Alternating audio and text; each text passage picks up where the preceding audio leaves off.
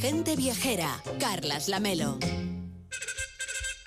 Y decíamos al principio del programa que la semana que va a empezar va a ser muy importante en México, pero un poco antes del Día del Grito, de su Día de la Independencia, el próximo miércoles, día 13, se celebra el Día Mundial del Chocolate, que ese es universal, pero claro, al final hay que, hay que decir que hay que viajar a México, Mariano, donde el chocolate tiene su origen, y más concretamente la ciudad de Oaxaca, en el sureste del país, donde aún es fácil comprar y saborear chocolates artesanos, preparados como se debieron encontrar seguramente los exploradores españoles. Pues sí, el chocolate, fíjate, es un gran invento mexicano. Fueron los olmecas, la civilización madre de, México, de Mesoamérica, los primeros que domesticaron la planta del cacao, que era salvaje, había crecido en las selvas. Bueno, pues hace más de 3.000 años la domesticaron y luego fueron los mayas, casi contemporáneos de los olmecas, los que crearon la bebida y los que le dieron nombre. Esa palabra chocolate procede de chocolá, el nombre de la bebida que los mayas obtenían del cacao, un jugo que consumían sus reyes mezclado con miel, con maíz o con chiles picantes. Hoy en Oaxaca, en la ciudad, en los pueblos de alrededor, el chocolate se sigue preparando pues casi igual que en los tiempos de los mayas. Primero se lavan y se secan los granos del cacao y luego esos granos se tuestan a fuego lento sobre un comal de barro, removiéndolos con una bala o una pala de madera muy muy lentamente. Cuando están bien tostados, que ya empiezan a emitir ese olor característico el chocolate, ese olor embriagador, bueno, pues entonces se dejan enfriar, se les quita la cáscara y se muelen, mezclados con azúcar y canela, muy molidos, ocho, ocho veces se, se, se, muelen en tolvas o en, en, en bueno, en, o, con el metate, con un rodillo de piedra. Se prensan y se les da forma, se les da forma de tableta, en galletas, en cuadraditos. Para convertirlos luego en bebida, pues se vierten en agua caliente hasta que se disuelven. Se la mezcla bien bien batida para formar la espuma y ya listo, el chocolate se sirve acompañado por una pieza de pan de yema, elaborado con muchas yemas de huevo o con una pieza de pan de azucena, que además de huevo lleva ajonjolí, sésamo. Es el chocolate más tradicional que uno puede probar en las casas, en las tiendas o en los puestos de los maravillosos mercados de Oaxaca. Mariano, que tiene esos mercados de Oaxaca que te han llamado a ti tanto la atención.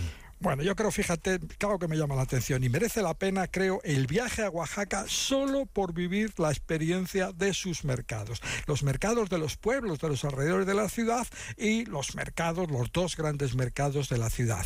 El mercado Benito Juárez de textiles y artesanías y el mercado 20 de noviembre especializado en comidas.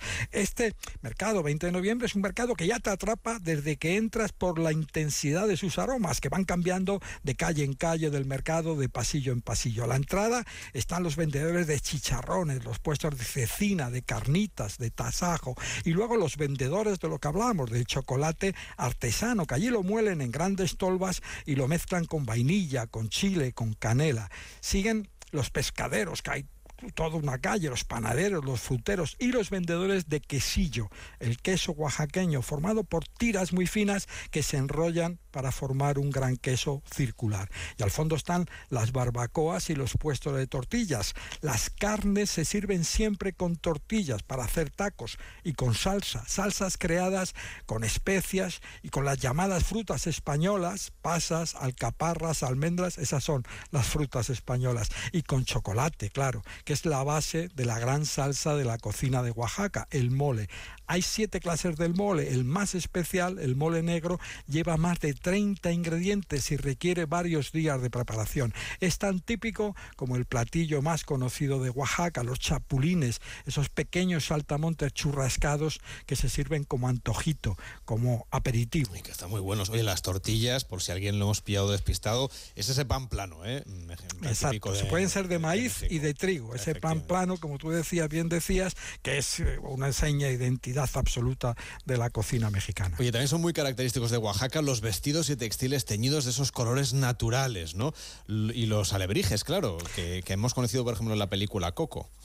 Sí, es, se venden sobre todo en el otro mercado, el Benito Juárez. Los textiles, las telas, las lanas, se trabajan también como hace siglos, con telares de cintura, con ruecas, con colorantes naturales, desde la grana cochinilla, que es el insecto del que se obtiene el color rojo, hasta el caracol de mar, que se ordeña, así le dicen, para obtener el color púrpura. Ese trabajo se nota luego en la riqueza de colores y de tejidos, por ejemplo, en los huipiles, los vestidos de las mujeres indígenas, en los sarapes, las mantas, los bordados, que están hechos como los hacían las monjas españolas en el siglo XVII, o en los jerseys de algodón coyuchi, una variedad tan pequeña de algodón que no se puede hilar nunca por medios industriales. Y luego en ese mismo mercado pues tienes todo el rango posible de artesanías, cestas, hierro forjado, pieles curtidas, cuchillos y los famosos alebrijes, que son animales inventados, imaginarios,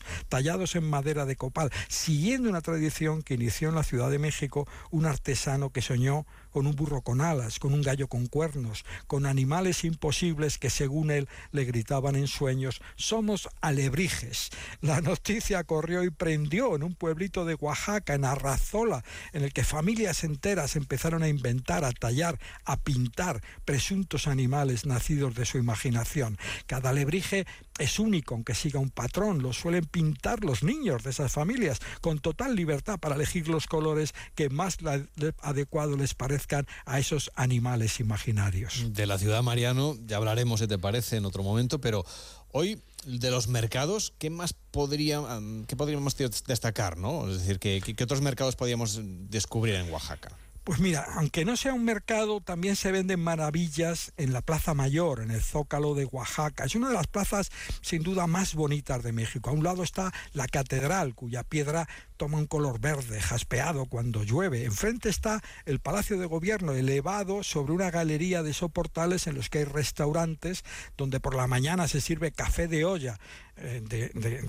tal cual, endulzado con piloncillo, esa panela que sale de la caña de azúcar, y por la tarde se sirve chocolate. En el centro de la plaza, entre enormes árboles, sabinas, laurenes de indias, jacarandas, bucambillas, en torno a un precioso kiosco de música, donde a cada poco toca la banda municipal, pues hay puestos de vendedores de chapulines, de quesillo, de alebrijes, y se pasean los yerberos, los loteros y los sanadores. Los yerberos ofrecen claro, y también especias.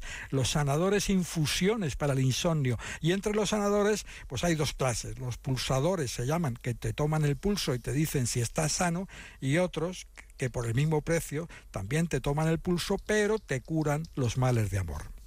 En este caso, eh, además de los oyentes ya habrán notado que hemos cambiado de hora contigo y que tan, pero no por eso hemos perdido la buena costumbre de la música. Así que cuéntanos qué música, qué canción nos has traído hoy para, para continuar aquí en Gente Viajera, que ya no le pondremos broche final musical, sino que será un interludio. Bueno, pues una canción que se considera el himno de todo el estado de Oaxaca. Se llama canción mixteca. Los mixtecas, como los zapotecas, fueron pobladores primitivos del estado. Esta canción nació en tiempos de la revolución, del talento de un compositor que tocó tocaba en la banda de Pancho Villa. Desde entonces no ha habido cantante del sureste de México que no la haya grabado. La escuchamos ahora en la versión de un cantante mexicano residente en Canadá, Quique Escamilla, un emigrante que añora su tierra como todos los que están lejos de Oaxaca. Canción Mixteca, el himno de Oaxaca. al viento Quisiera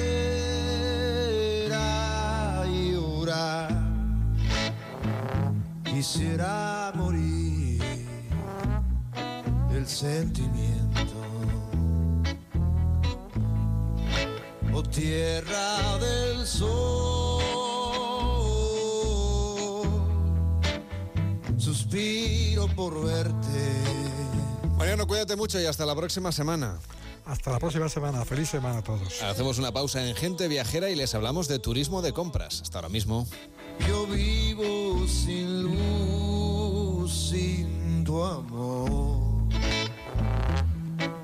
Gente Viajera, el programa de viajes de Onda Cero con Carlas Lamelo.